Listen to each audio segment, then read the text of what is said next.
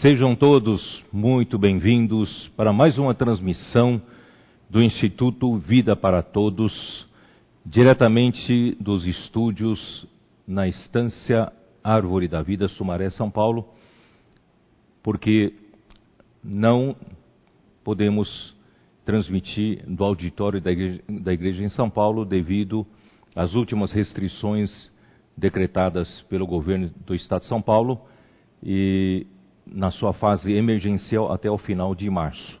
Portanto, até né, eh, as igrejas do Estado de São Paulo estão reunindo de forma remota. Então sejam vocês todos bem-vindos, mesmo à distância. Nós queremos que uh, a palavra do Senhor não será restringida. O Senhor vai abrir o seu coração para nós. E aproveitar para lembrar vocês que nós temos uma meta a alcançar uh, nas ofertas para a estância. A estância é minha.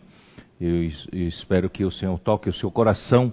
Vamos né, abrir o, no, nossos, nossos bolsos generosamente, né, fazemos as nossas ofertas. E também o dia do missionário regional, eu acredito que também deve estar né, deve ser a última vez que nós fazemos aqui no Brasil, porque as várias regiões do Brasil já possuem né, o trabalho de comportagem dinâmica e a comportagem dinâmica supre muito bem né, de recursos para necessidades dos nossos obreiros e nossos comportores. Então Deus abençoe né, cada vez mais os nossos comportores e também aproveitar para dizer para vocês, ontem à tarde tivemos uma excelente comunhão sobre a comportagem dinâmica na Europa. Né? E nós cremos que logo, logo será uma realidade, principalmente na língua portuguesa em Portugal, na língua né, espanhola na Espanha, e também acredito que em outros países também existem né, vários, várias pessoas desses idiomas que nós, nós temos livros, assim como na Itália, né, acredito que temos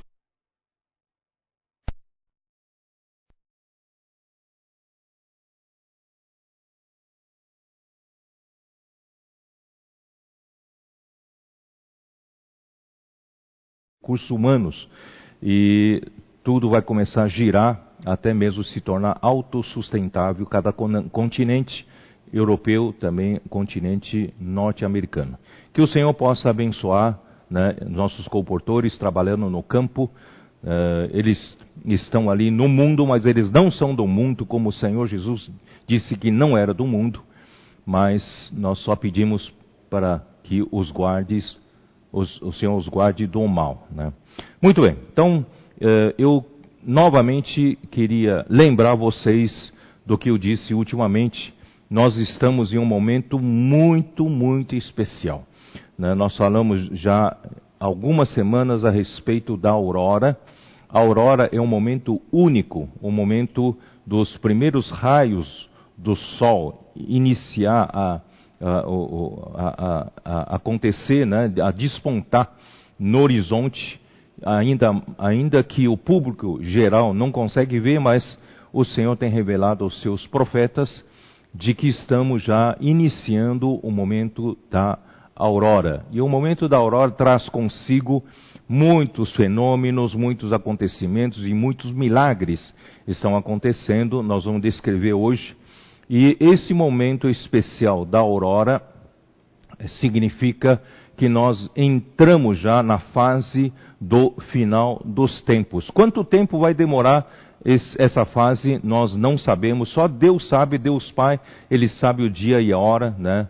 Da vinda do nosso Senhor Jesus. Ninguém sabe, todavia, nós sabemos que o início já foi dado e nós também cremos através da palavra que o Senhor tem revelado por nesses últimos meses, para dizer anos, de que nós somos trabalhadores de última hora, né, somos trabalhadores especiais que o Senhor convocou justamente para essa última hora, e também somos o pequenino rebanho que está em Lucas capítulo 12, a quem o Pai né, se agradou em dar-lhes o seu reino.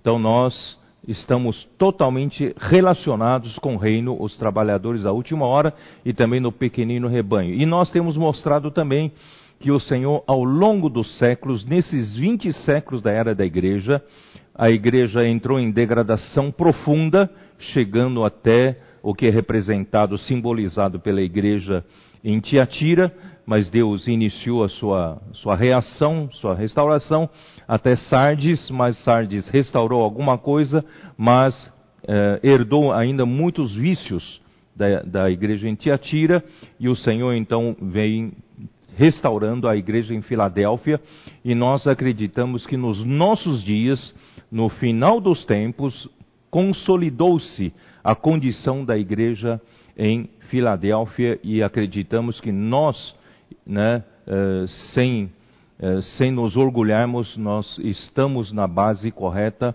né, da igreja em Filadélfia. A condição da igreja em Filadélfia sim, está se instalando no nosso meio. Nós não não há conceito de posição, não há disputa né, pelos primeiros lugares, não há disputa pela fama, pelo espaço na obra. Graças a Deus, isso é coisa do passado. Se hoje ainda há alguma coisa, né, queridos irmãos, não é mais a nossa regra geral.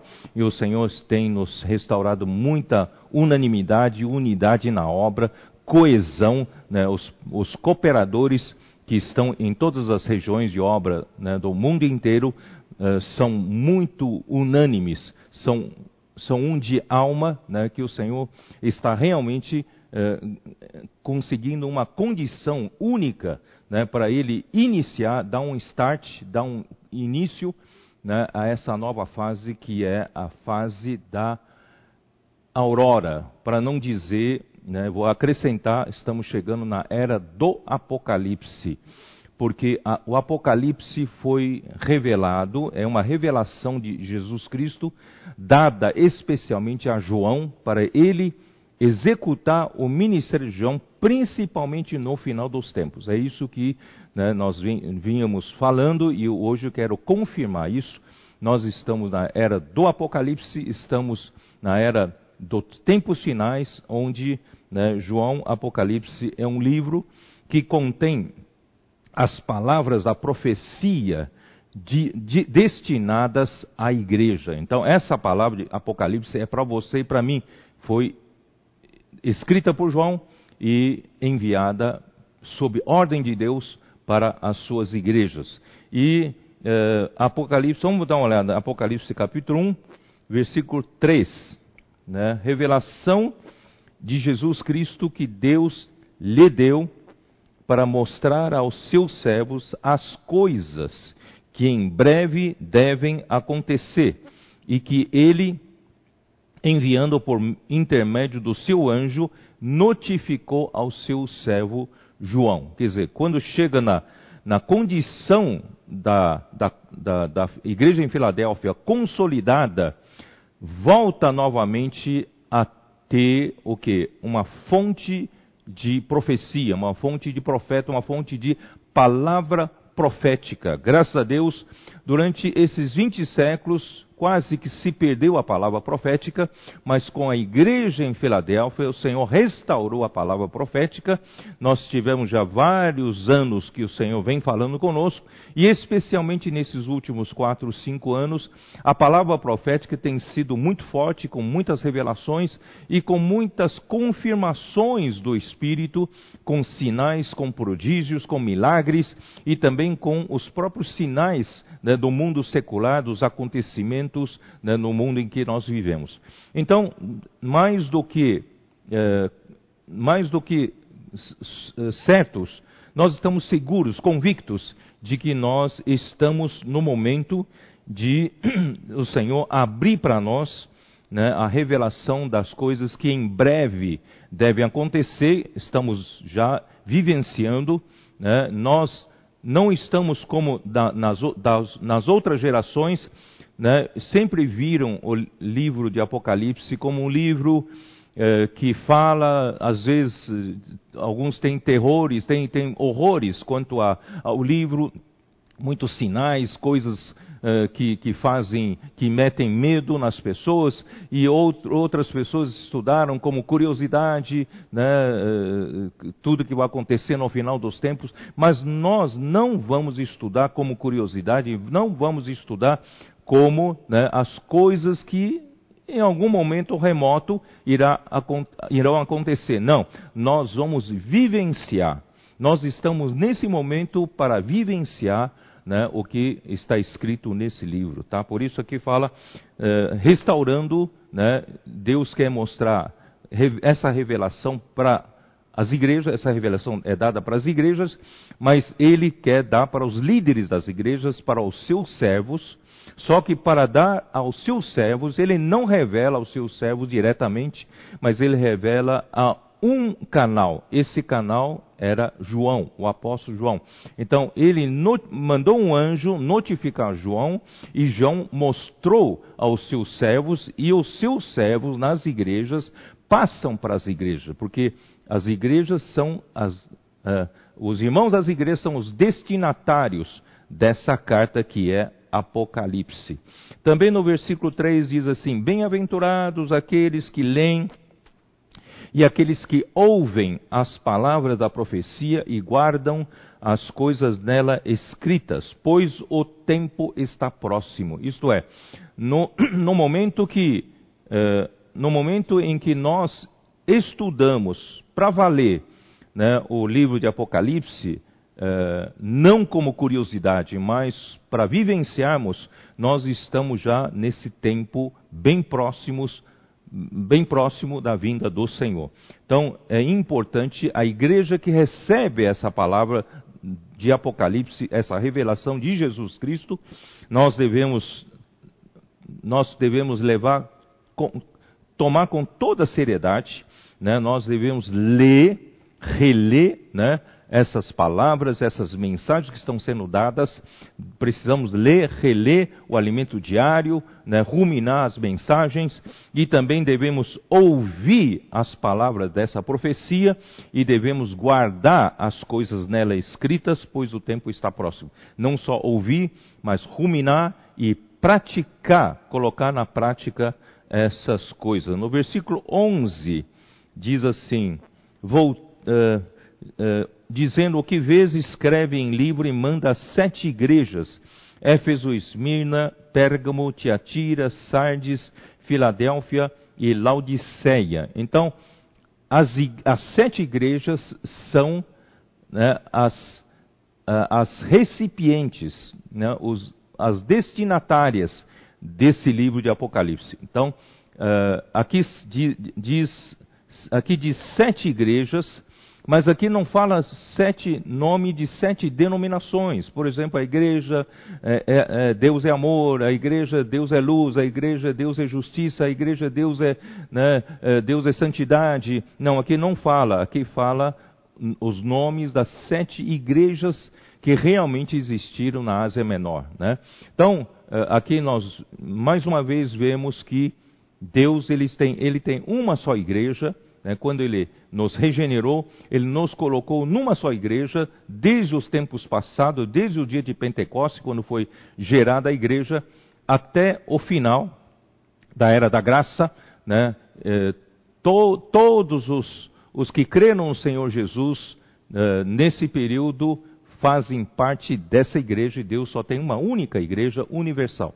Todavia, essa igreja, no tempo, em cada tempo, tem pessoas né, eh, que creem em Jesus, que vivem nas cidades. E essas pessoas que vivem em uma determinada cidade fazem parte da igreja daquela cidade. É assim que a, igreja, a Bíblia né, faz uh, uh, distinção de igrejas em cada cidade, não de nomes e denominações.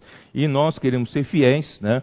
E graças a Deus, por causa dessa fidelidade, da base da unidade, Deus então tem né, nos encarregado da palavra profética, que é destinada a todas as sete igrejas, para toda a totalidade né, das igrejas. Que o Senhor abençoe né, essa palavra. E também, no capítulo 4, versículo 1, eu li da, no último domingo, Também diz assim: Depois destas coisas olhei, e eis não somente uma porta aberta no céu, como também a primeira voz que ouvi, como de trombeta ao falar comigo, dizendo: Sobe para aqui e te mostrarei o que deve acontecer depois dessas coisas. Quer dizer, João, ele foi convidado por Deus, por uma porta aberta que Deus né, colocou no céu, para João subir em espírito para olhar né, com, as, com os, a, a, visão, né, a revelação de Jesus Cristo ali no céu. Tá?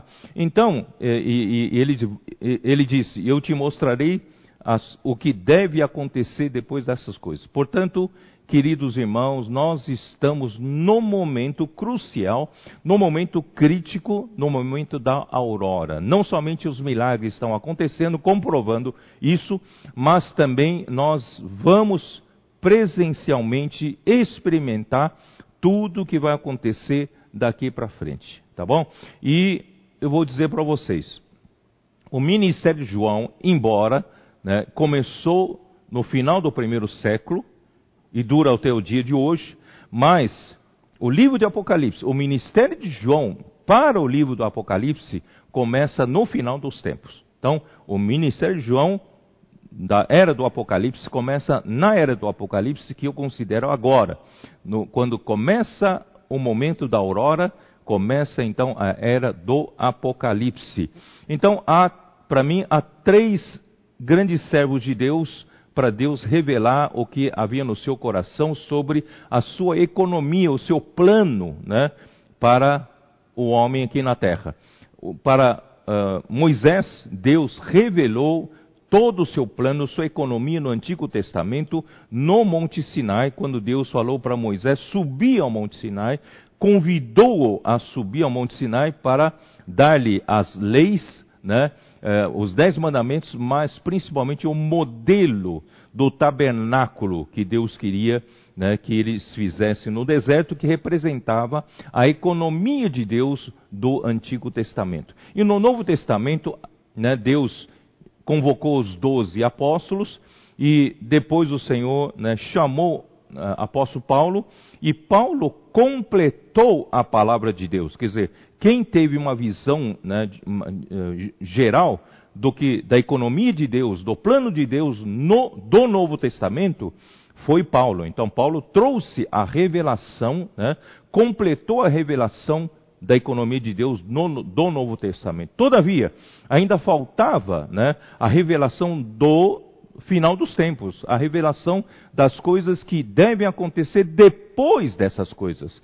Então, Deus chamou João, é o terceiro servo de Deus de grande importância para revelar as coisas que devem acontecer e Deus também convidou, assim convidou né, Moisés para o Monte Sinai, Deus convidou João para subir ao céu e em espírito lhe revelou das coisas que irão acontecer depois dessas coisas. Portanto, você que faz parte da igreja, essa carta é para você, essa palavra de Apocalipse é para você, é para o momento atual. Não é para esperar daqui a 10, 20, 30 anos, é para agora. Portanto, estamos num momento muito especial né, para agora. Muito bem.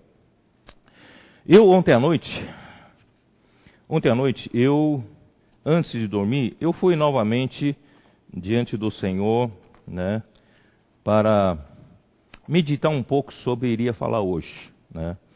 E o Senhor me incomodou para acrescentar isso que eu vou falar agora, tá? Uh, eu vou introduzir vocês para ver a revelação de Jesus Cristo que Deus deu a João para o momento atual, momento especial, uma revelação gigantesca sobre Jesus Cristo para nós nos últimos dias. E eu vou levar vocês a ver o livro de Apocalipse de outra maneira, né? Talvez não de uma maneira tradicional. Quero que vocês vejam agora de uma outra maneira, ver como Deus vê, tá bom? Então, eu queria abrir com vocês uh, Salmo, Salmos 2. Todo, todos Salmos. Salmos 2. É, por quê? Porque eu quero ler com vocês Salmos 2, isso é o sentimento que o Senhor me deu ontem à noite. É que por meio de Salmos 2 você vai entender que o, o, o conteúdo do livro de Apocalipse é o que Deus prometeu fazer né, para o seu filho já há muito tempo atrás. Então, o Salmo 2 vai retratar aquilo que irá acontecer nos tempos finais para a, a concretização do plano de Deus, tá bom? Então vamos lá. Uh, uh, depois da sua ascensão, né? Cristo, ele foi entronizado no Monte Sinai, né? Como rei do reino dos céus. Esse Monte Sinai, perdão, Monte Sião. Esse Monte Sião é o Monte Sião nos céus, Monte Sião celestial. Isso está no versículo 6. Dá uma olhada. Salmos 2, versículo 6. Eu, porém, constituí o meu rei sobre o meu santo monte Sião, tá? Então, Deus, ele constituiu, ele entronizou. Quando que Deus entronizou a Cristo no Monte Sião celestial como rei? Foi quando o Senhor Jesus, ele, ele morreu, três dias depois Deus o ressuscitou e Deus o entronizou, né, uh, ascendeu-o né, na sua ascensão, ele foi entronizado como rei do reino dos céus. Para comprovar isso, vamos ler alguns versículos, Marcos 2. Marcos 2. Oh, perdão, perdão. Marcos 16, aquele que nós sempre temos lido. Marcos 16, versículo 19. Versículo 19. De fato, o Senhor Jesus, depois de lhes ter falado, foi recebido no céu e assentou-se à destra de Deus. Tá? Isso está confirmando Salmos 2, tá? versículo 6. E também nós podemos ler Atos capítulo 2. Atos capítulo 2. Versículo, versículo 34 e depois 35. 34. Porque Davi não subiu aos céus, mas ele mesmo declara: Disse o Senhor ao meu Senhor: Assenta-te à minha direita, até que eu ponha os teus inimigos por estrado dos teus pés. Esse versículo também está em Salmo 110, que eu também vou ler com vocês daqui a pouco. Tá? Então, no, cap, no capítulo 5, versículo 31, também confirma isso, né?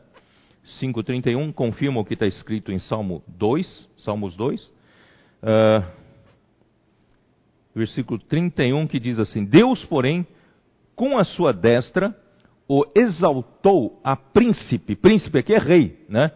Exaltou a príncipe e salvador, a fim de conceder a Israel o arrependimento e a remissão dos pecados. Tá? E, e, e, claro que isso também está em Apocalipse, capítulo 1, versículo 5, que diz assim: E da parte de Jesus Cristo, a fiel testemunha, o primogênito dos mortos e o soberano dos reis da terra. Deus é que o colocou, Deus o constituiu rei né, uh, sobre o Monte Sião celestial. Ele, isso já é um cenário no céu. E vamos voltar para Salmo, Salmos 2. Voltar para Salmos 2. E no versículo 1 a 3, de 1 a 3, retrata uma situação assim de rebelião. Por que se enfurecem os gentios e os povos imaginam coisas vãs?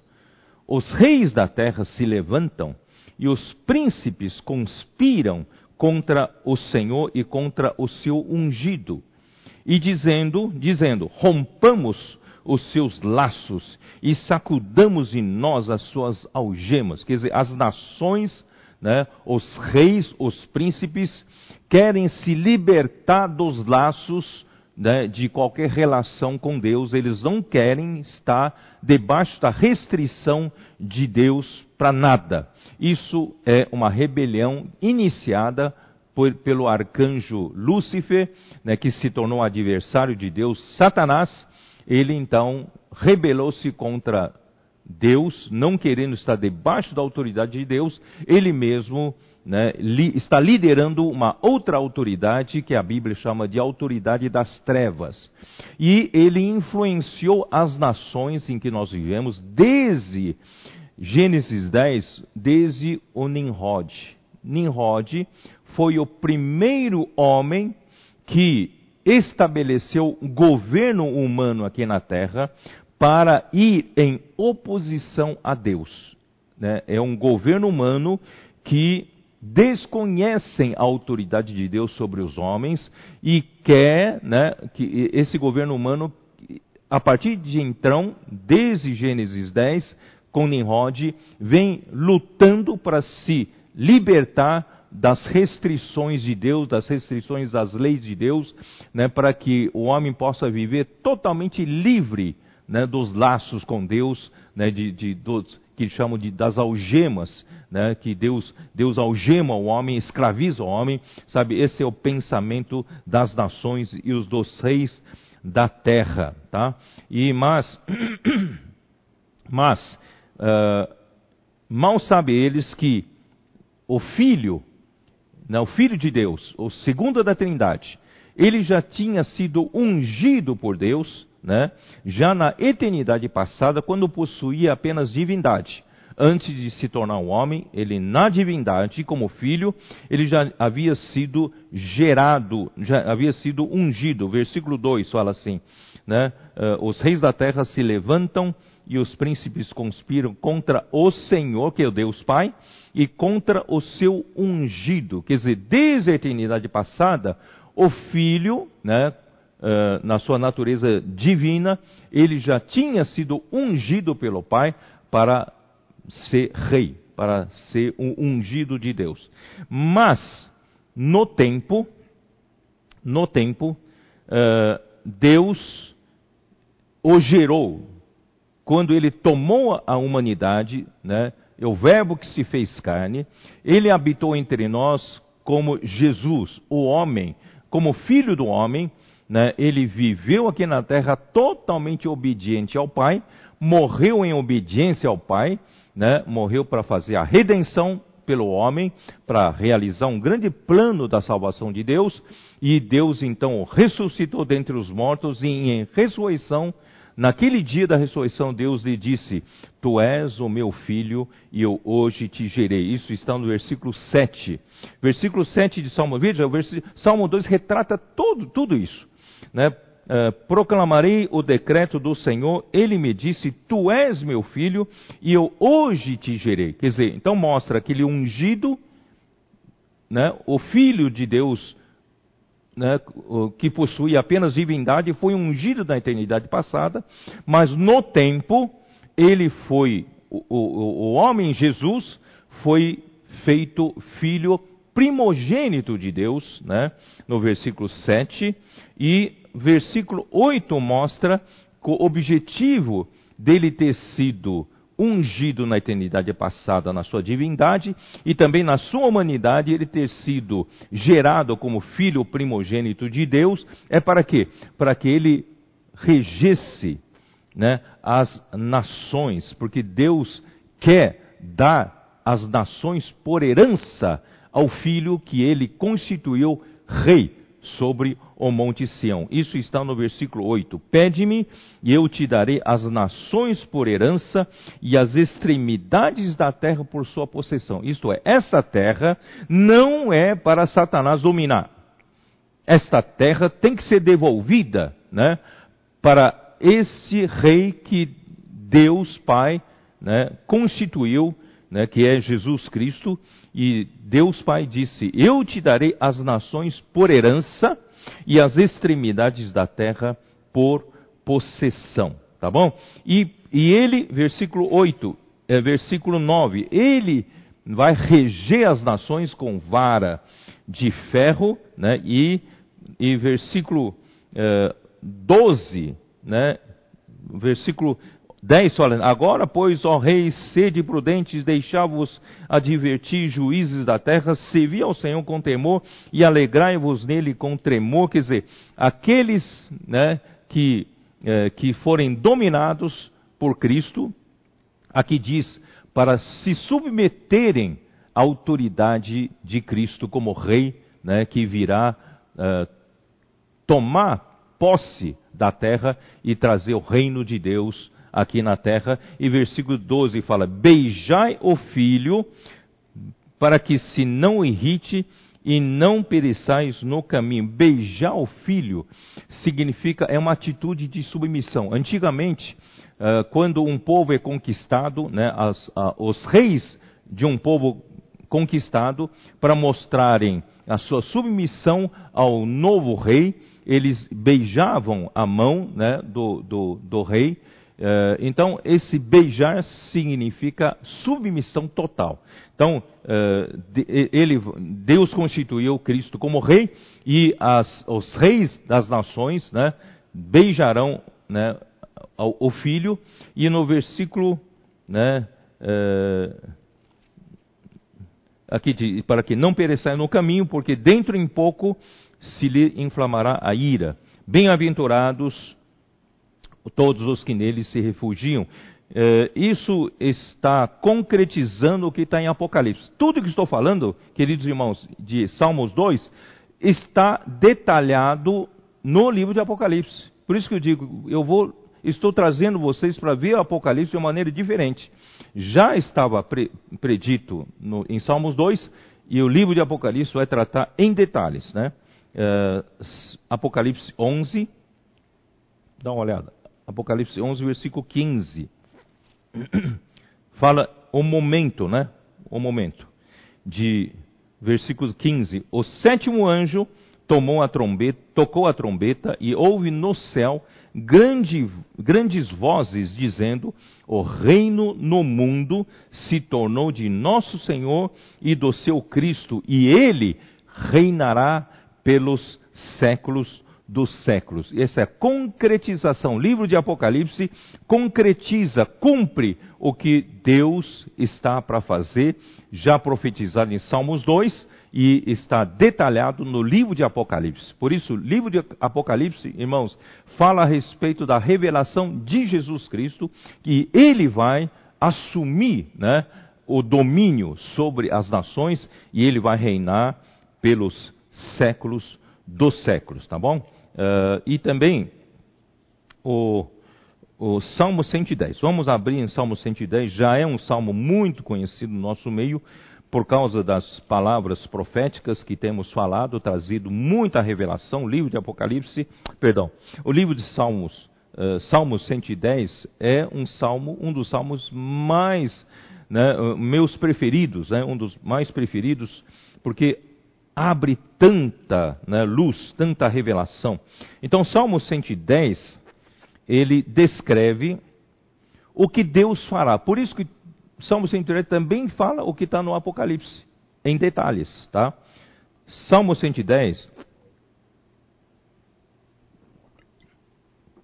descreve o que Deus fará no momento da aurora, ao despontar despertar dos primeiros raios do sol da justiça, da vinda do Senhor Jesus, enquanto a grande maioria não percebe, nós estamos percebendo. Né? Quando despontar a aurora, uh, que é o final dos tempos, nós estamos chegando no final dos tempos. Vou repetir: quanto tempo dura esse período final dos tempos, não sei, mas é bom a gente estar preparado, né? Uh, para o cumprimento do propósito que Deus propôs no seu coração. Tá? Então, versículo 1: Disse o Senhor ao meu Senhor: assenta-te à minha direita, até que eu ponha os teus inimigos debaixo dos teus pés. Então, essa é uma situação né, que nós vimos até o livro de Atos. Nosso Senhor Jesus, ele cumpriu a sua parte como homem, ele morreu, Deus o ressuscitou e Deus o fez assentar-se à direita da majestade, né? E, e, tem uma coisa que é pouco percebido. Versículo 1 diz assim: Assenta-te à minha direita, Deus Pai diz para o filho: Assenta-te à minha direita até que o ponha, né, os teus inimigos debaixo dos teus pés. É, a versão King James atualizada diz: Assenta-te à minha direita e aguarda. Aguarda. Agora deixa que eu vou fazer né, um, um, trabalho daqui para frente. E quem vai fazer esse trabalho, queridos irmãos? É a igreja. É a igreja. Mas a igreja vai fazer né, debaixo do comando do Espírito, né, da promessa do Espírito que o Pai prometeu mandar. Então nós estamos na era da igreja, que é a era do Espírito, e nós estamos na era final da era da igreja, que é a era do Apocalipse. E no final da era da igreja, essa era do Espírito se torna a era dos sete Espíritos. Quer dizer, um Espírito na sua completude, né? o Espírito na sua força total, o Espírito na sua plenitude de atuação, de energia, de poder, né, isso, de vida. Então, que o Senhor nos abra os olhos que estamos vivendo um momento especial e Deus né, quer que a igreja, sob a ação do Espírito, complete o que falta fazer para o filho né, poder ter descanso nos seus pés. Tá bom? Então aí, como Deus vai fazer? Versículo 2: O Senhor, né, uh, o Senhor promete então por por os inimigos de Cristo debaixo de seus pés. E o versículo 2 descreve uma coisa muito impressionante. Ele fala assim: o cetro do poder, o cetro do seu poder, do poder de Cristo, para ele poder dominar sobre os seus inimigos, sairá de Sião. Isto é, sairá dos vencedores da igreja. Então, o cetro do poder para Cristo dominar as nações né, sairá de Sião. Então, nós, como a igreja em Filadélfia, nós estamos preparando, justamente preparando o cetro do seu poder. E vai sair de Sião, vai sair de nós, do meio de nós, e vamos entregar esse cetro do poder para Cristo poder dominar sobre os seus inimigos. Por isso, você e eu somos muito importantes para Deus nessa fase final né, do Apocalipse. Versículo 3 é um versículo muito lido por nós. Com a chegada da aurora, veja bem, eu vou falar dessa forma: com a chegada da aurora, o povo na igreja, o seu povo, o povo de Cristo na igreja, né, se apresentará generoso. Essa é a palavra da, de King James atualizada. Se apresentará generoso no dia da convocação. Então, quando chega a aurora, quando chega na era do Apocalipse, acontece uma convocação.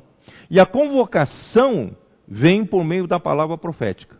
Só quem acompanha a palavra profética, quem está atento à palavra profética, quem lê e quem ouve, quem guarda as palavras dessa profecia, é que percebe né, que Deus está convocando né, um exército, convocando a sua igreja.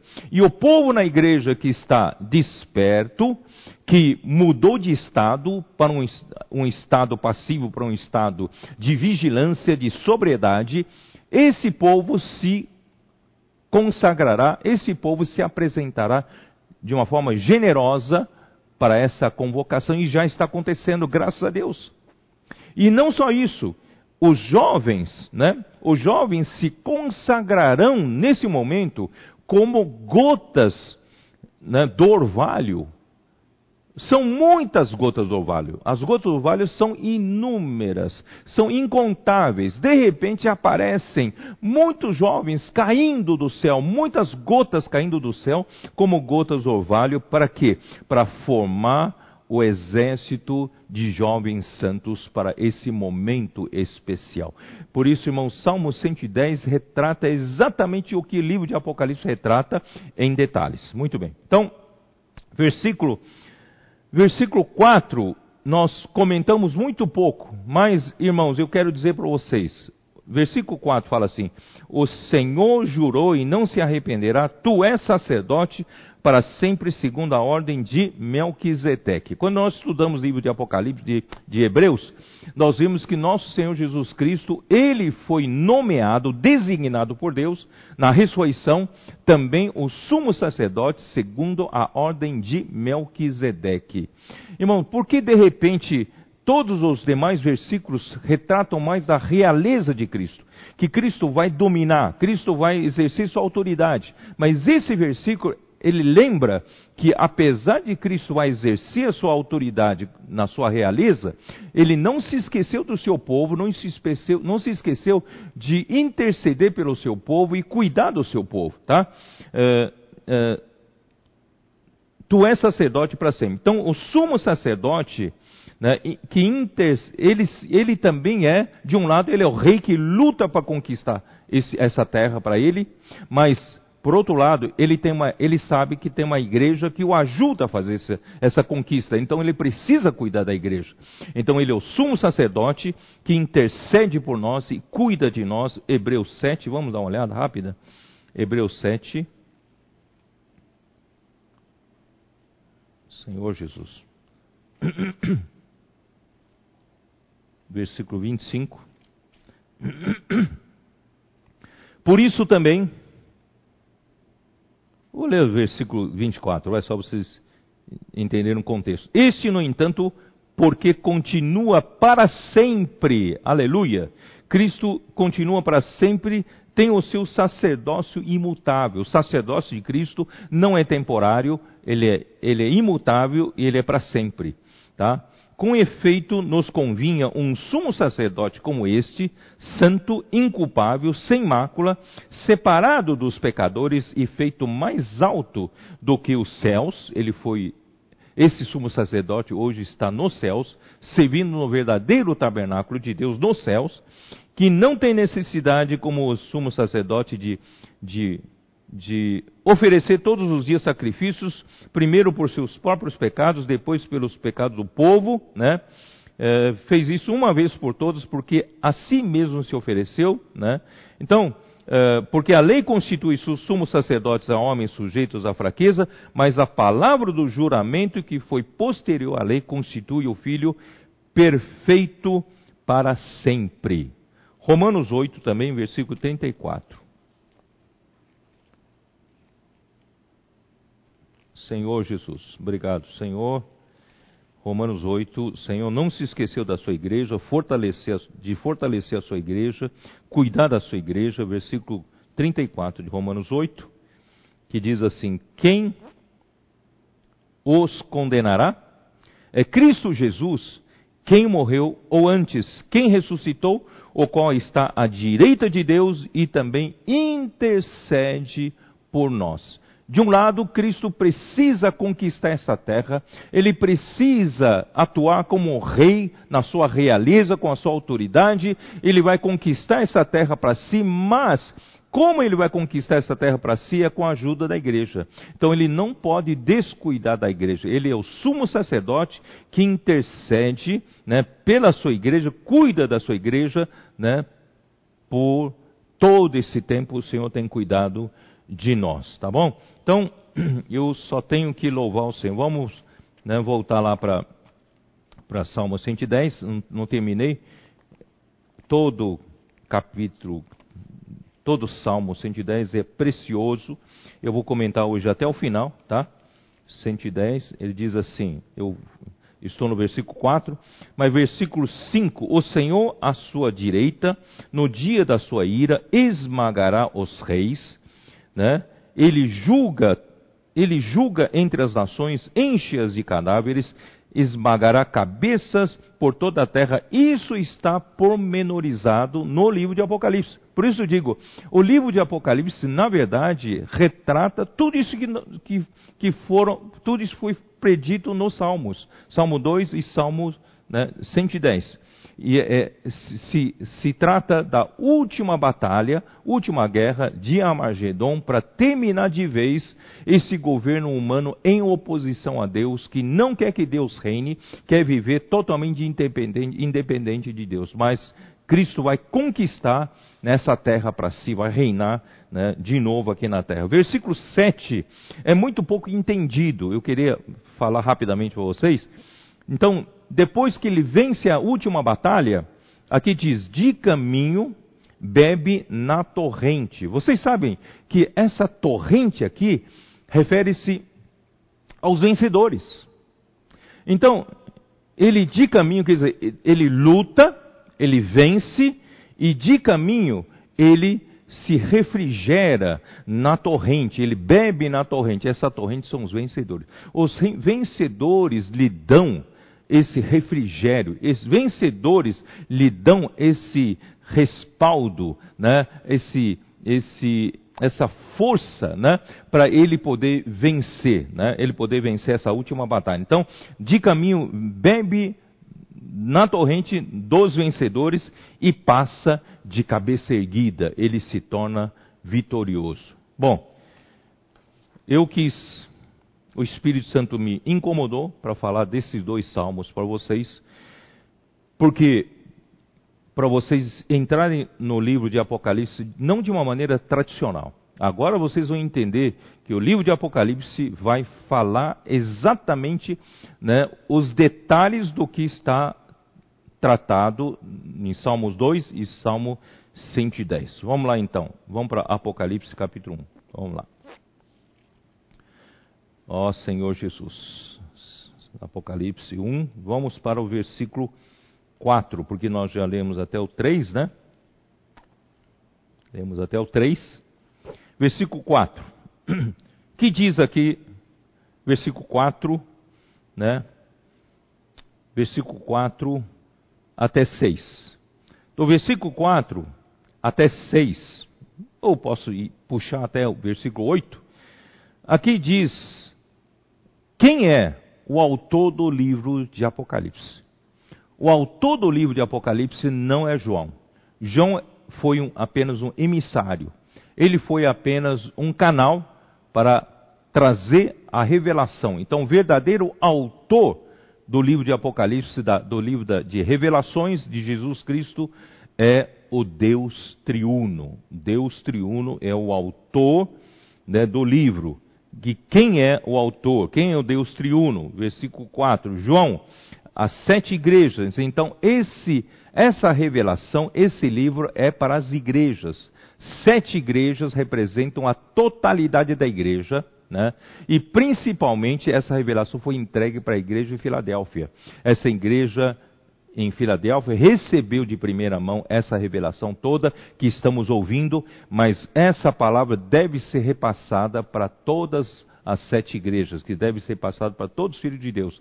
Então, dentro do possível, através da comportagem dinâmica, através das transmissões do Instituto Vida para Todos, nós desejamos que essa palavra, essa palavra alcance a muitas pessoas, né? porque essa palavra é destinada a sete igrejas. É, graça e paz a vós outros da parte daquele que é, que era e que há de vir. Né? Então, Deus Pai é um Deus eterno. Tá? Isso eu já falei em outra mensagem. Deus é eterno. A sua, a sua existência é eterna. Ele não depende, não dependeu de alguém para originá-lo, porque ele é a própria origem, ele desde sempre existiu, não precisou ninguém para existir, ele é autoexistente de eternidade a eternidade. Nosso Deus é maravilhoso, por isso que ele é Deus. Então a sua existência eterna, queridos irmãos ouvintes, estabelece para nós uma base extremamente sólida. E nós sabemos onde nós estamos né, colocados, onde nós estamos baseados. A nossa base é sólida, porque nós temos um Pai que é a origem de tudo, ele é autoexistente, né, ele é o próprio eu sou. Tá? Quando Moisés perguntou para ele, qual é o teu nome? Como eu vou dizer para Faraó, ou vou dizer para o povo de Israel, de que, que Deus me enviou? Qual é o teu nome? Então Deus disse para Moisés, Deus revelou a Moisés dizendo, eu sou o que sou. Isso está em Êxodo, capítulo 3, versículo 14. Eu sou o que sou. E Jesus também disse aos judeus, né, em João 8, 24, vamos dar uma lida, vai. João 8, 24.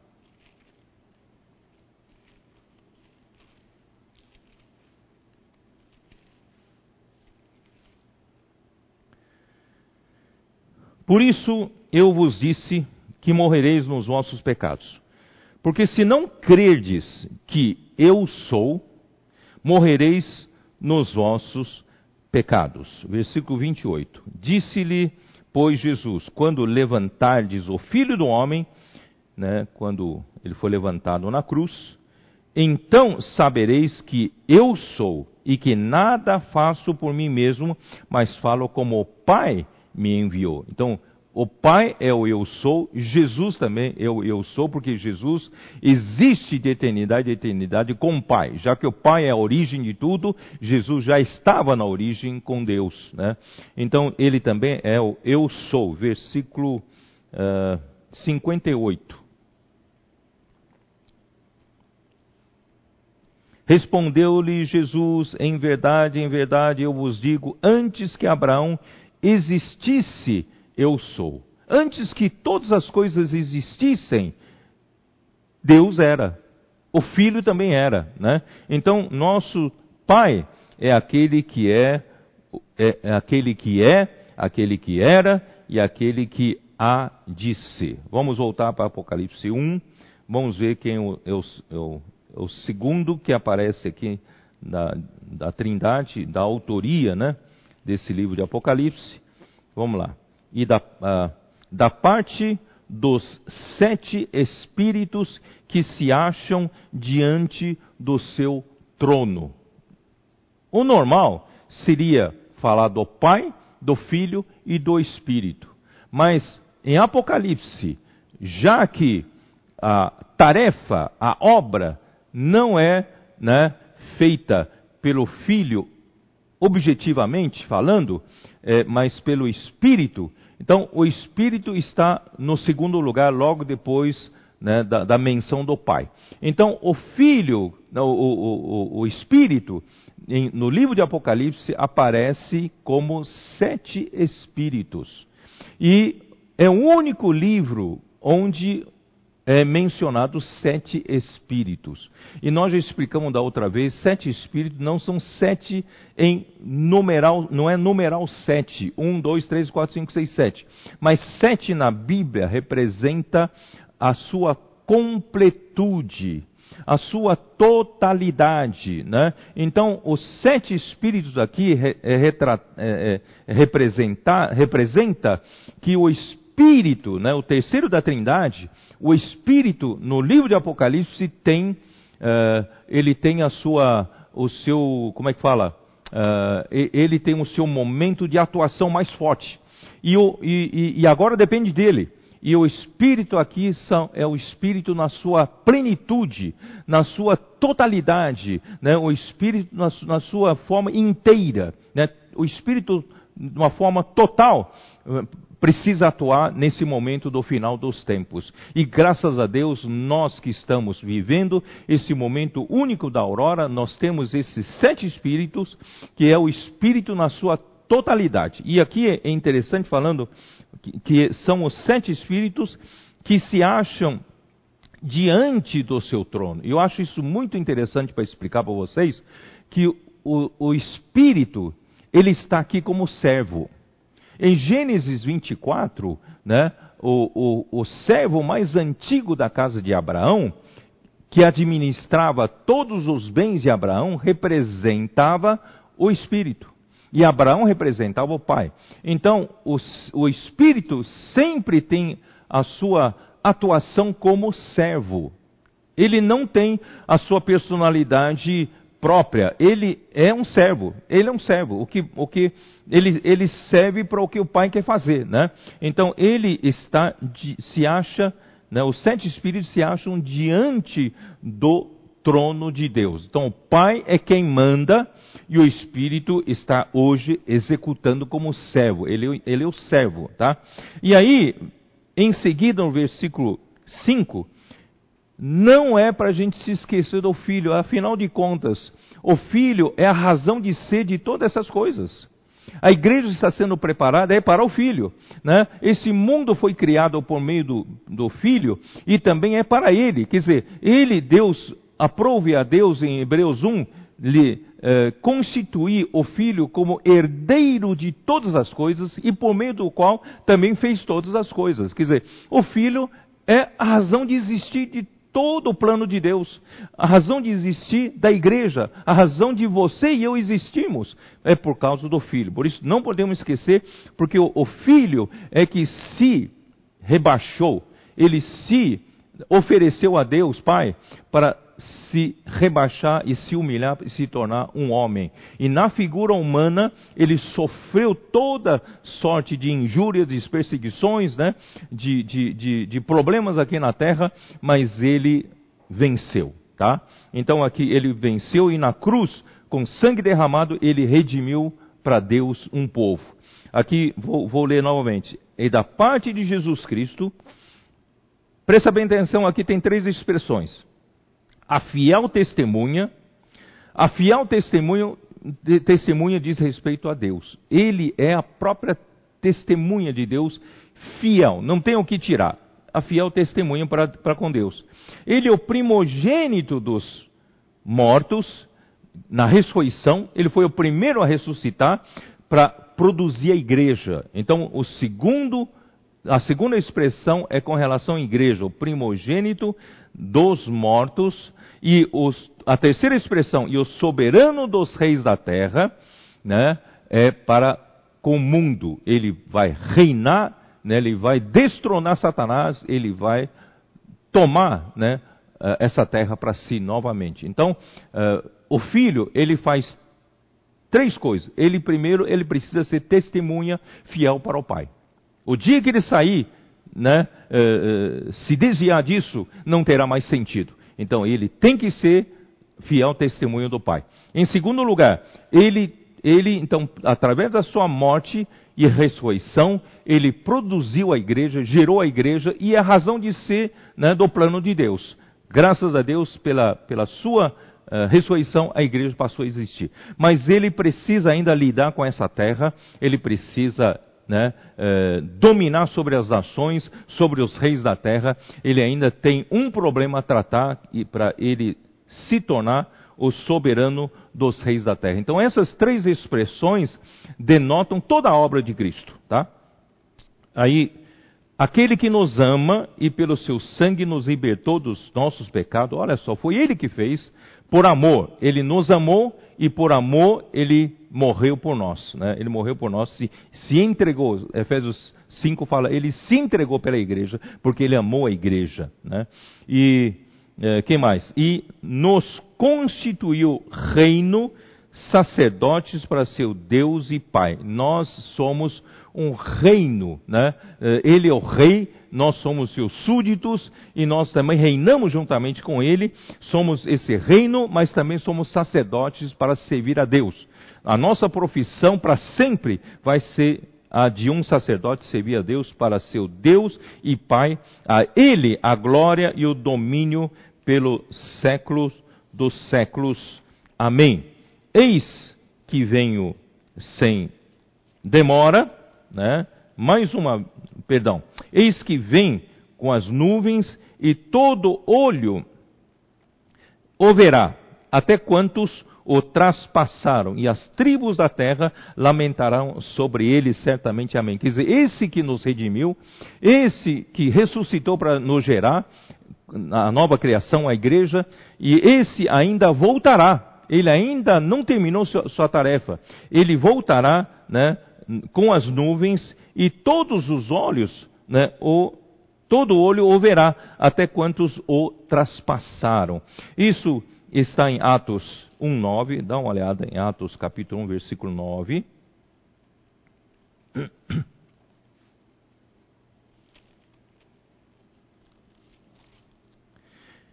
que diz assim: Ditas estas coisas, depois que Jesus né, ficou 40 dias com os seus discípulos,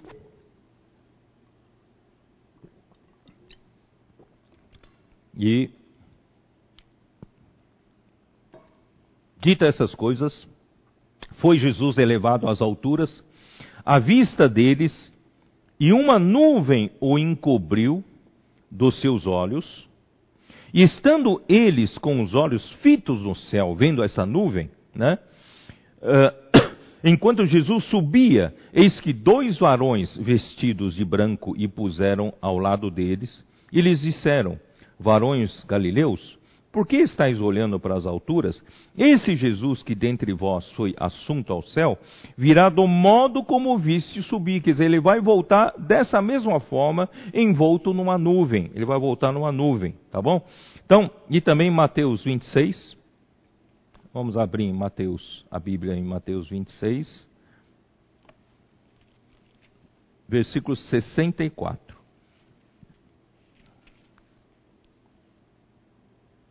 Respondeu-lhe Jesus: Tu o disseste. Entretanto, eu vos declaro que desde agora vereis o Filho do Homem assentado à direita do Todo-Poderoso e vindo com as nuvens do céu. Quer dizer, o papel do Filho não terminou. O papel do Filho vai voltar nas, nas nuvens, né?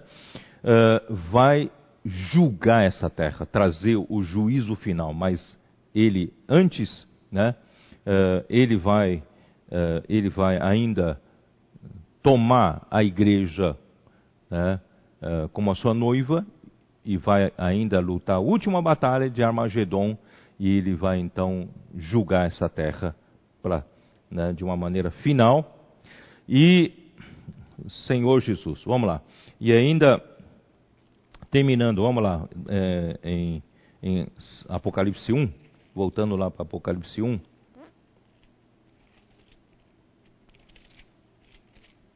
Tudo isso estou falando ainda da autoria desse livro, tá? Capítulo 1. Uh, eh, ah, ainda eu preciso falar, aqui diz assim, as, uh, a, todo olho o verá até quantos o traspassaram, aqueles que o feriram, né, aqueles que o mataram né, eles vão. Uh, vamos dar uma olhada em Zacarias 12, versículo 10.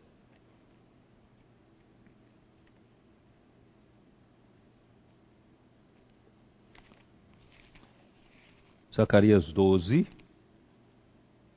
versículo 10.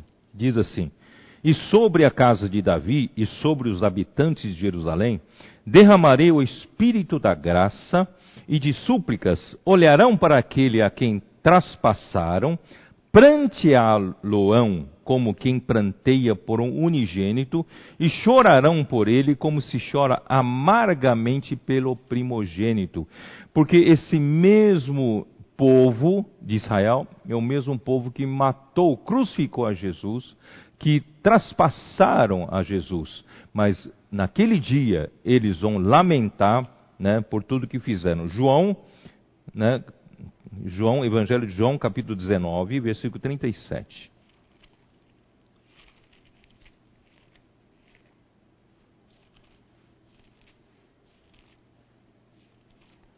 Versículo 37.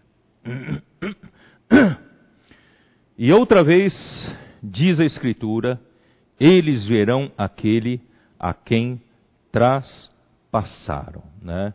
Por quê? porque aqui, versículo 34, registra que um dos soldados lhe abriu o lado com uma lança e logo saiu sangue e água do lado de Jesus.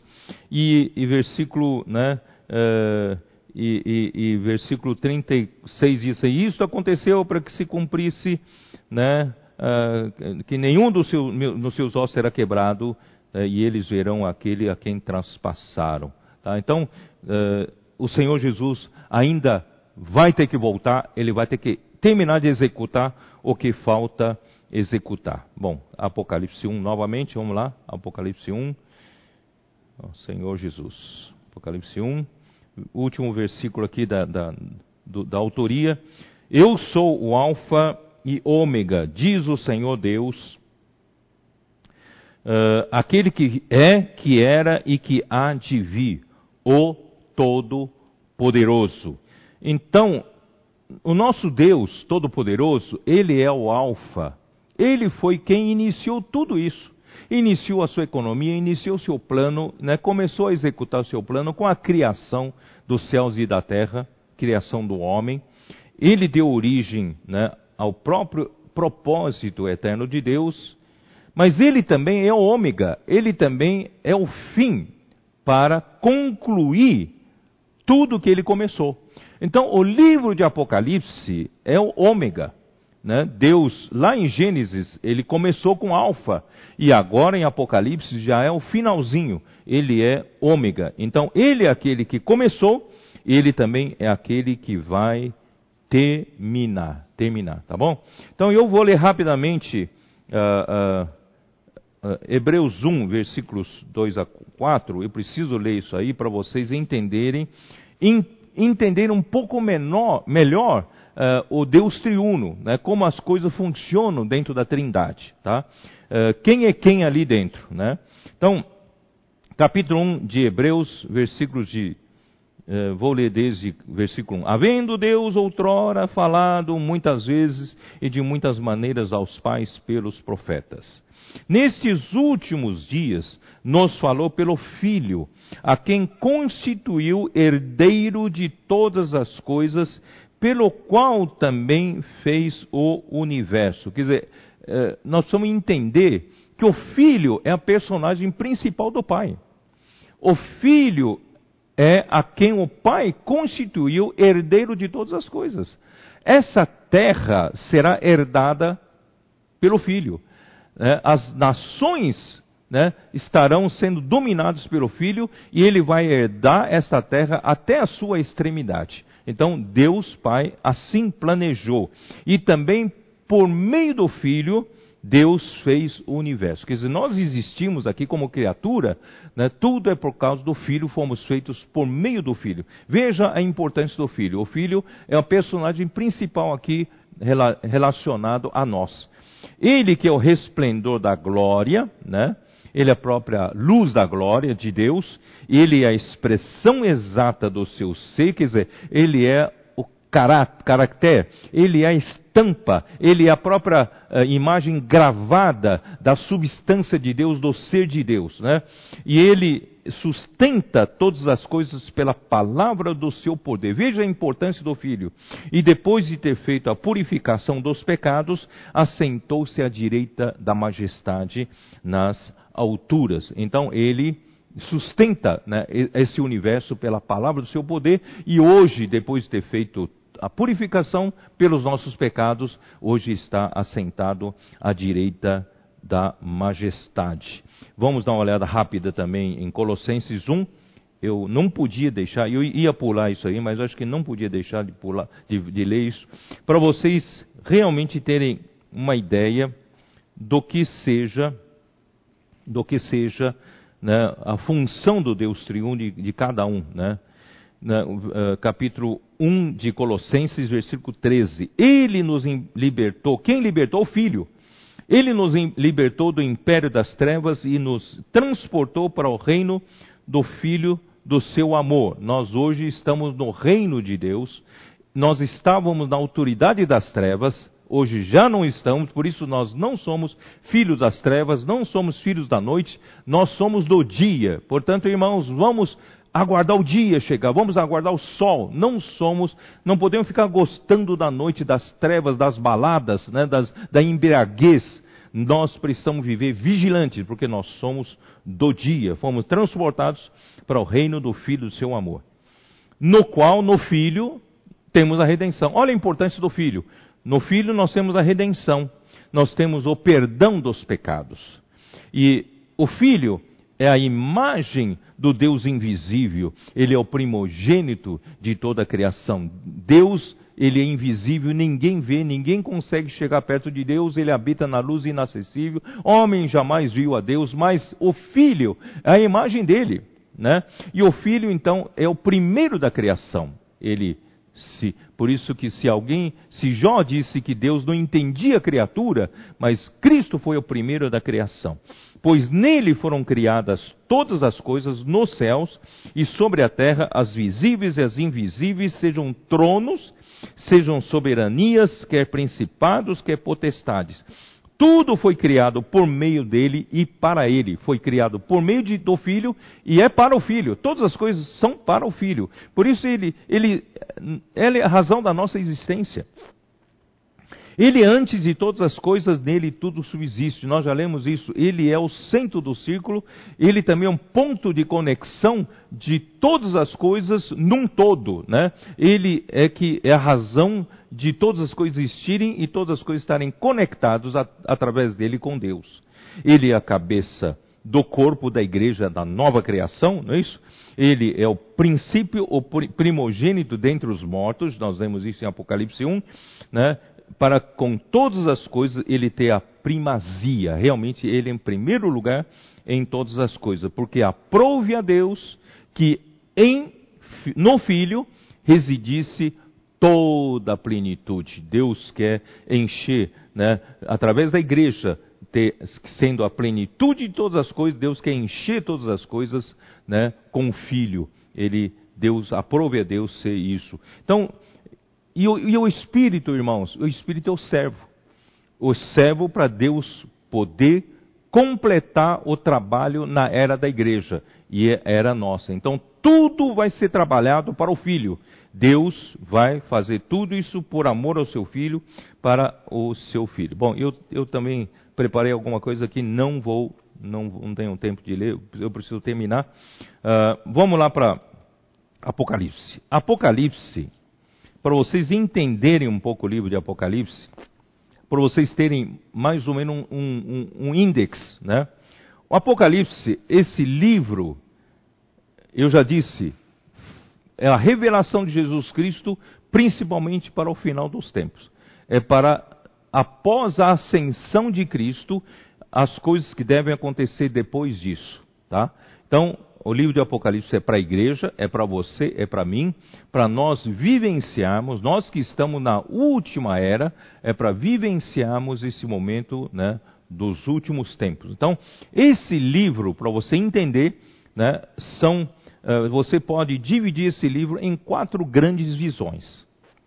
A, grande, a primeira grande visão é a visão de Cristo na sua humanidade cuidando das igrejas como sumo sacerdote, capítulos 1 a 3 de Apocalipse. É o que eu disse há pouco, né, lá em Salmo 110, embora ele nos, no final dos tempos ele precisa atuar forte na sua autoridade, na sua realeza, mas ele não se esqueceu da igreja. Então, primeira coisa que ele faz aqui é cuidar bem da igreja como sumo sacerdote, cuidar bem das sete igrejas né, representadas, representando a igreja como um todo, as sete, sete igrejas da Ásia, Ásia Menor. Então, aqui diz assim, uh, Apocalipse de 1 a 3, né, é essa primeira visão de Cristo na sua humanidade, cuidando das igrejas como sumo sacerdote. A segunda visão está a partir do capítulo 4 de Apocalipse até o 16. Aí vem a parte principal né, da revelação de Jesus Cristo depois de cuidar da igreja. Vocês entenderam? Então ele precisa cuidar do mundo, da, da, da, do destino do mundo. Então a visão do destino do mundo está detalhada aqui de Apocalipse 4 até o 16. Depois o Apocalipse 17 até 20 retrata a terceira grande visão é a visão da grande Babilônia. Essa semana que passou e a outra, nós tivemos notícia de que o Papa Francisco esteve em Ur dos Caldeus, fez uma celebração né, ecumênica para os judeus, os muçulmanos e também para os cristãos.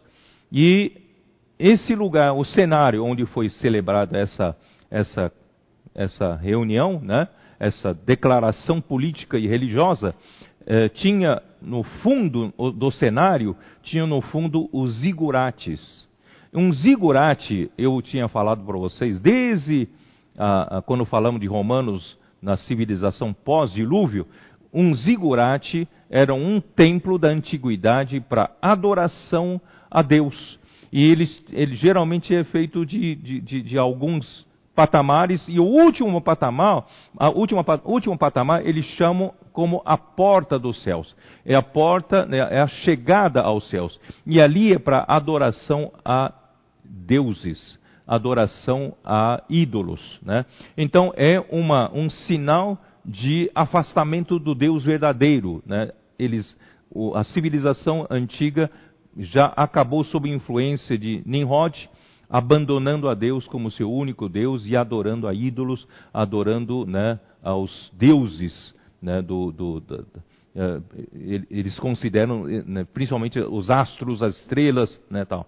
Bom, então nós estamos vendo que a grande Babilônia está se formando na sua conclusão, né? como a nuvem que vai se formando e Deus vai fazer, Deus vai tratar com a grande Babilônia, né? e Apocalipse 17 a 20, e no final, Apocalipse capítulos 21 e 22 tratará da visão da nova Jerusalém. Então, o livro de Apocalipse todo trata de quatro visões. A primeira visão é Cristo na sua humanidade cuidando das igrejas como sumo sacerdote. A segunda grande visão é a visão do que vai acontecer com o mundo. O destino do mundo vai desde capítulo 4 de Apocalipse até o capítulo 16. E a terceira grande visão, como Deus vai tratar com a grande Babilônia, capítulo 17 até capítulo 20, e a visão da Nova Jerusalém, novo céu, nova terra, são os últimos dois capítulos, 21 e 22 do livro de Apocalipse. Bom, aqui também em mais uma informação, Apocalipse 1, versículo 19, aqui ele fala. Escreve, pois, as coisas que viste, e as coisas que são, e as coisas que hão de acontecer depois destas coisas, depois destas, tá? Então aqui tem três etapas. A primeira etapa, uh, o, o, que João precisava relatar uh, para a igreja, para nós, primeiro as coisas que ele viu. Então, versículo 11 do capítulo 1 ainda diz assim: dizendo o que vês, escreve em livro e manda a sete igrejas. Então, o que João viu, né? O que João viu, ele viu, ele viu de Apocalipse, versículo 1, não, capítulo 1, de versículo 9, né?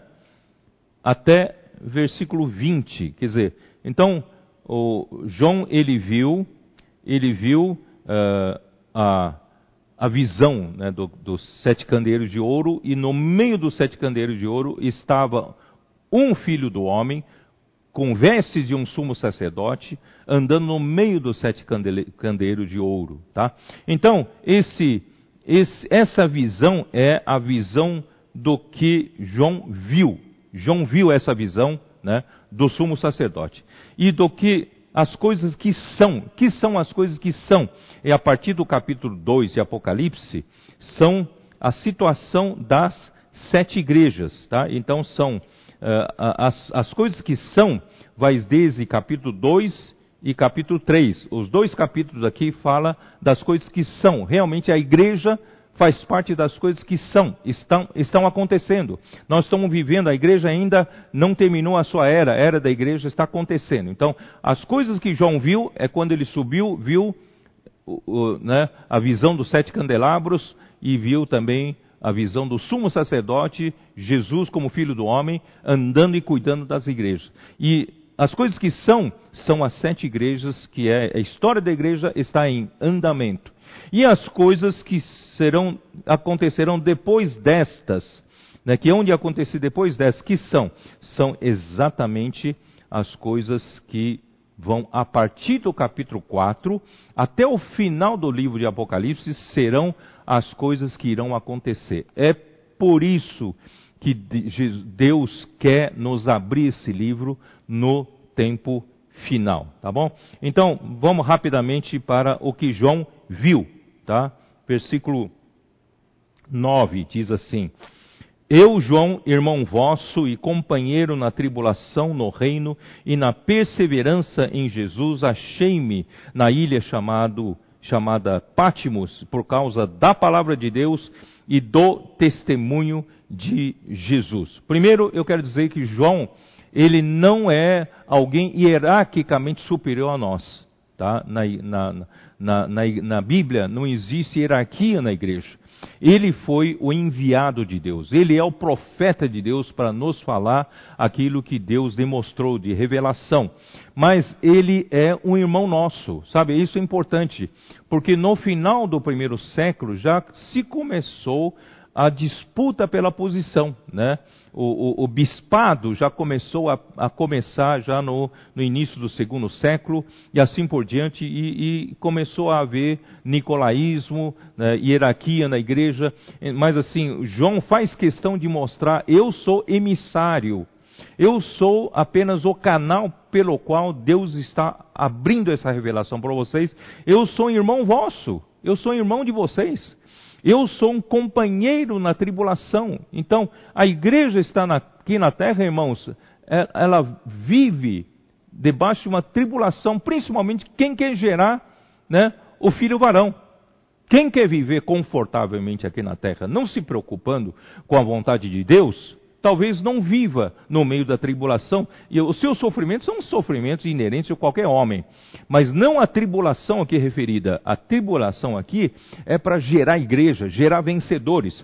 Então, eu, João, irmão vosso e companheiro na tribulação e no reino. Estamos aqui, irmãos, Muita gente não está preocupada, muitos cristãos não estão preocupados com o reino, mas nós estamos preocupados com o reino. Então, João era né, esse, esse companheiro no reino, e nós somos seus companheiros no reino, e nós somos companheiros uns dos outros no reino. Nós estamos na realidade do reino dos céus e nós queremos estabelecer o reino de Deus aqui, na manifestação do reino dos céus, aqui na terra, que é o milênio. Tá? E também na perseverança em Jesus. Essa palavra é muito especial. Perseverança em Jesus. Perseverança em Jesus é o sofrimento para gerar esse reino, para produzir esse reino. Jesus Cristo, ele veio aqui na terra, ele viu né, as pessoas aqui como ovelhas sem pastor, ele se compadeceu-se delas e ele começou a pregar o reino do céu, começou a curar as pessoas de toda sorte de doenças e enfermidades. Quer dizer, então Jesus Cristo ele veio aqui na terra já para um trabalho de perseverança, porque ele sabia que daí para frente só encontrava dificuldades. Os judeus começaram a persegui-lo, né? Satanás usava todas as circunstâncias para tentar impedir a pregação do evangelho do reino. Queridos irmãos, hoje acontece a mesma coisa. No sábado eu conversei com os, os, os comportores do PAC, né, lá, em, lá em São Paulo, Osasco. Uh, eles estão com poucas pessoas para para aperfeiçoar a semana passada, mas eles mesmos encontraram muitas dificuldades entre eles mesmos. Às vezes eles mesmos se veem por falta de companheirismo, cada um quer trabalhar sozinho e começa a dar tudo errado.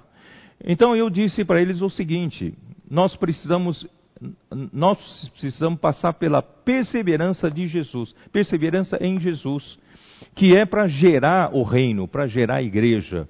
Então, não é fácil, queridos irmãos, vocês não sabem. Nossos comportores na, na rua, além de enfrentar pandemia, né, perigo de contaminação, nossos comportores são na rua, eles enfrentam toda sorte de hostilidade. Porque esse mundo, com o seu sistema formado, é contra né, a pregação do, do, do Evangelho do Reino. Tudo que há no mundo, né, Jesus, eu li para eles eh, João 17, que Jesus disse assim, eh, disse, orava para o Pai, o Pai, eles não são do mundo como eu não sou do mundo. Por isso, irmãos, tem que nós temos que ter essa mente clara. Se você e eu somos bem recebidos no mundo, abraçados pelo mundo, nós já pertencemos ao mundo. Mas se nós queremos, queremos lutar pelo reino, nós não seremos bem recebidos no mundo porque o mundo, né, nós não somos do mundo como o Senhor não, não é do mundo. Então ele fala assim, Jesus falou para o Pai, não os peço que tire, os tires do mundo, mas que os guardes do mal. Nós não pedimos tirar do mundo porque eles precisam ir ao mundo, mesmo com hostilidade e tudo, eles precisam ir ao mundo para resgatar as almas. E deixar nas mãos das pessoas livros que pregam o evangelho do reino. Eles precisam, através de uma oração, conectar as pessoas com Deus, né, aliviar do, da, do, da, de toda a angústia, toda a carga emocional que as pessoas estão na rua, debaixo do império das trevas. Então, o mundo não é o nosso lar. O mundo não é o lugar que vai nos receber bem. Não, o mundo é, é lugar de muita hostilidade para quem quer pregar o evangelho, o evangelho do reino. Mas, graças a Deus, o Senhor tem preparado as pessoas.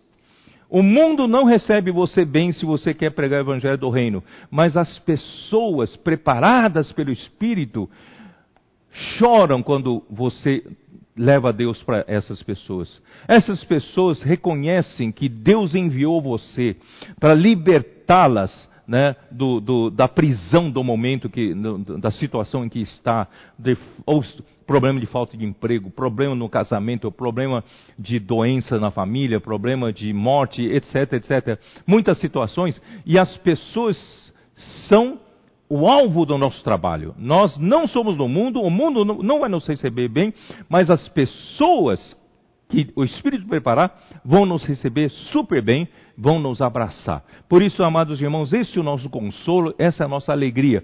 Nós não saímos para fazer comportagem por dinheiro. Mas nós somos bem supridos pelo dinheiro, né, os comportores dinâmicos, graças a Deus. Mas, irmãos, o foco não é dinheiro, o foco são as pessoas. O foco é salvar né, as pessoas do, do, do, dessa situação toda. Por isso, graças a Deus, a perseverança em Jesus, todo aquele que quer lutar pelo reino vai ter que passar.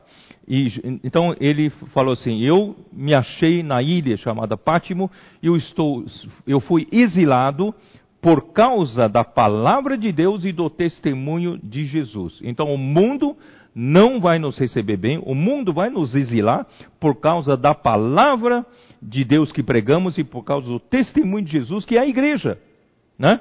E achei-me em espírito no dia do Senhor e ouvi por detrás de mim uma grande voz, como de trombeta, e para ver essa visão, eu e você precisamos estar no espírito, e no dia do Senhor, naquele tempo o dia do Senhor já é o primeiro dia da semana, né? E e essa voz dizia: O que vês, escreve em livro e manda sete igrejas: Éfeso, Esmirna, Pérgamo, Tiatira, Sardes, Filadélfia e Laodiceia. Voltei-me para ver quem falava comigo e voltado, eu vi sete candeeiros de ouro. Sete candeeiros de ouro são as sete igrejas.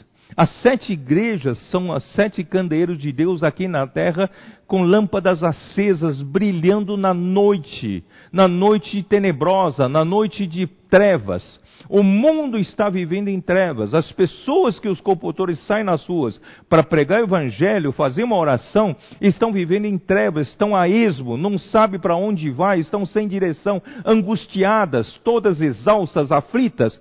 Mas a igreja brilha na, na noite.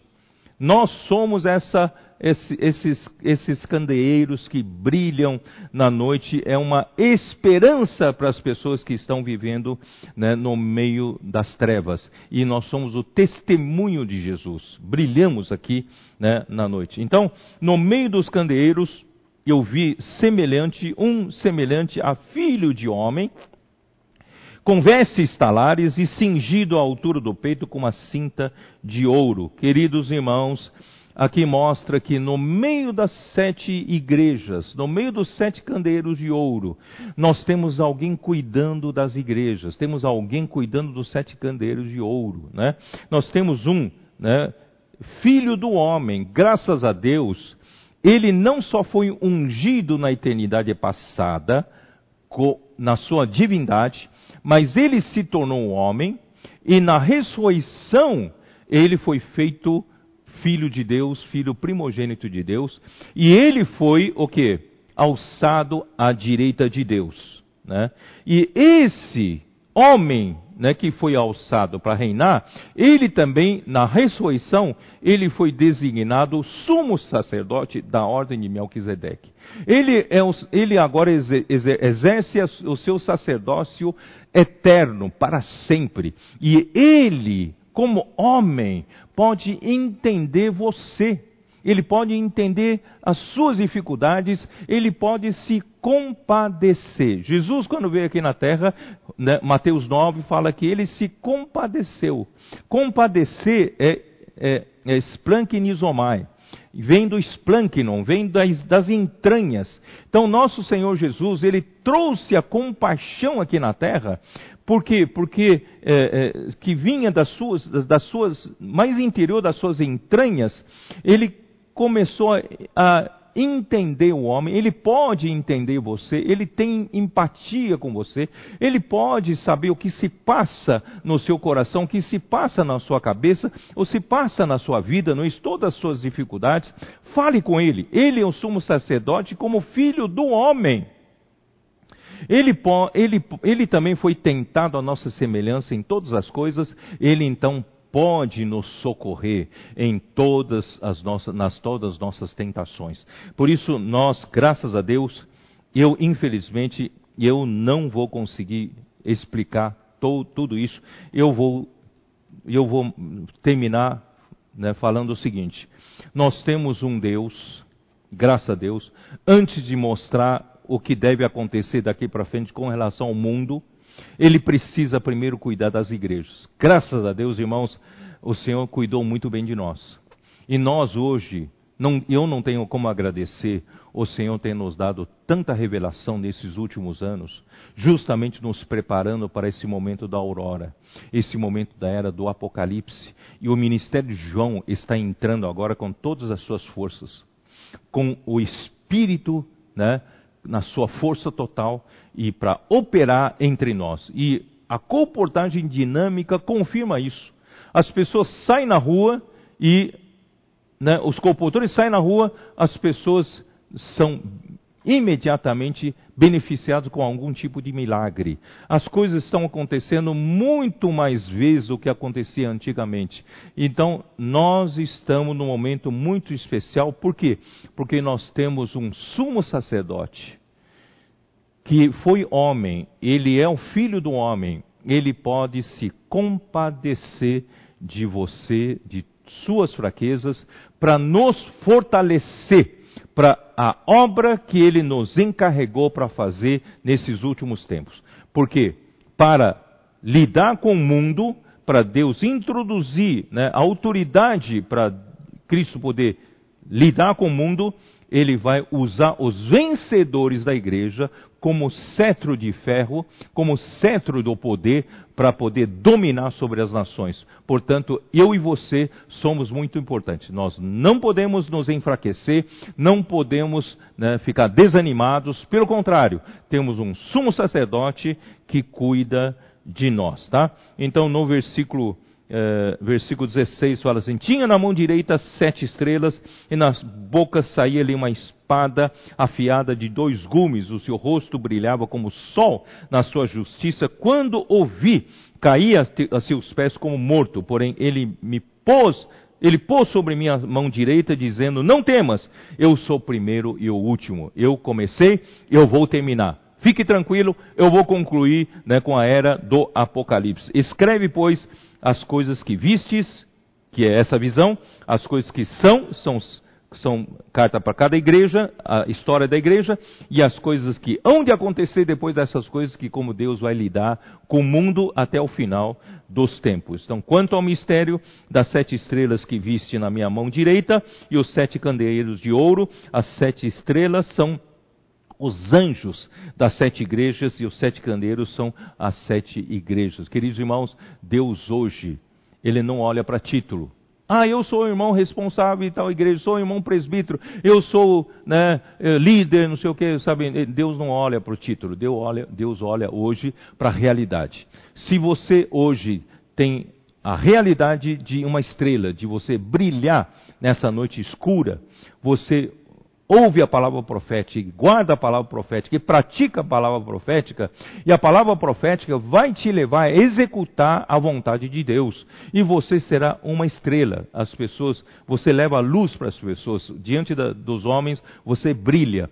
Então, as igrejas brilham como candeiros de ouro e os líderes, os que estão à frente, precisam cada um individualmente ser uma estrela que brilha. Não é mais título que vale no, no, na era do Apocalipse, mas é a realidade. Que o Senhor possa abençoar você né, eh, com a realidade dessas palavras, que o Senhor possa fazer de nós, né, esse, formando esse grupo de exército né, de jovens santos e também do povo que atendeu a convocação do Senhor, nós cada vez mais o Senhor possa alcançar mais pessoas. E nós devemos pregar Evangelho, alcançar mais pessoas e reunir mais né, exército para esse trabalho que ainda falta fazer. Então, Deus abençoe a sua igreja, Deus abençoe você. Em nome do Senhor Jesus Cristo. Amém.